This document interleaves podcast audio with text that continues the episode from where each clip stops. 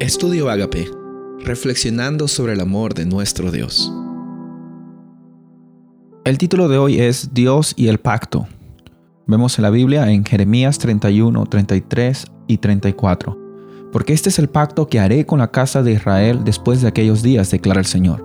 Pondré mi ley dentro de ellos y sobre sus corazones las escribiré, y yo seré su Dios, y ellos serán mi pueblo y no tendrán que enseñar más cada uno a su prójimo y cada cual a su hermano diciendo, conoce al Señor, porque todos me conocerán, desde el más pequeño de ellos hasta el más grande, declara el Señor, pues perdonaré su maldad y no recordaré más su pecado.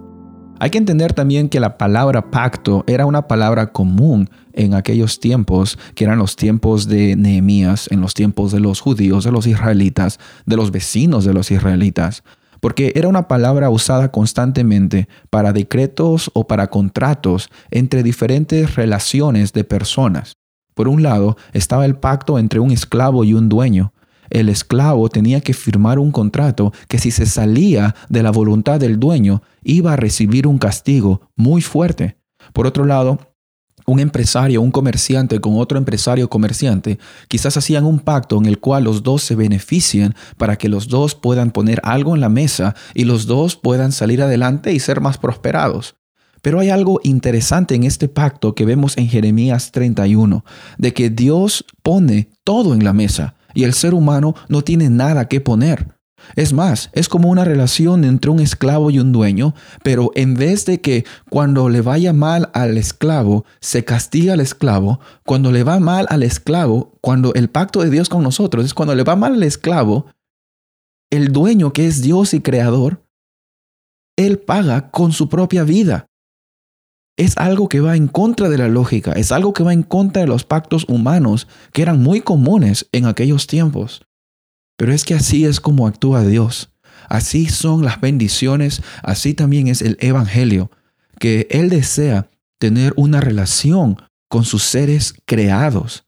Fácilmente podíamos haber tenido una relación de esclavo y dueño, pero incluso en esa relación, Él decide dar la vida por los esclavos, quienes somos nosotros, esclavos al pecado. Qué hermoso Dios tenemos, qué maravilloso y Qué tremenda realidad. Porque en este caso el pacto ya no se convierte en una lista de cosas que hacer. Ya no, se ya no es una lista de conductas, de acciones, sino para nosotros el pacto debería ser una decisión de dar toda nuestra vida, dedicarla a Dios, porque Él es la persona superior que incluso siendo superior decide ponerse al nivel incluso inferior de nosotros para que nosotros alcancemos la esperanza. En Jeremías 31, 32 dice que Él quiere ser como un esposo para nosotros. Y la relación entre un esposo y una esposa, que los que están casados saben, es una relación de devoción el uno para el otro.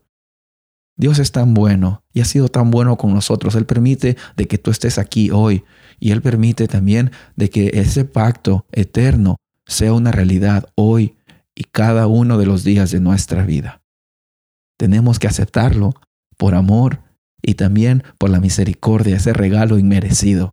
Y yo estoy seguro de que cuando lo hagamos, no pensando en una lista de cosas que hacer o no hacer, sino en una decisión de entregar nuestra vida y que todo lo que hagamos ya no seamos nosotros, sino Cristo viviendo en nosotros, en ese momento nuestra vida también va a ser una vida con propósito.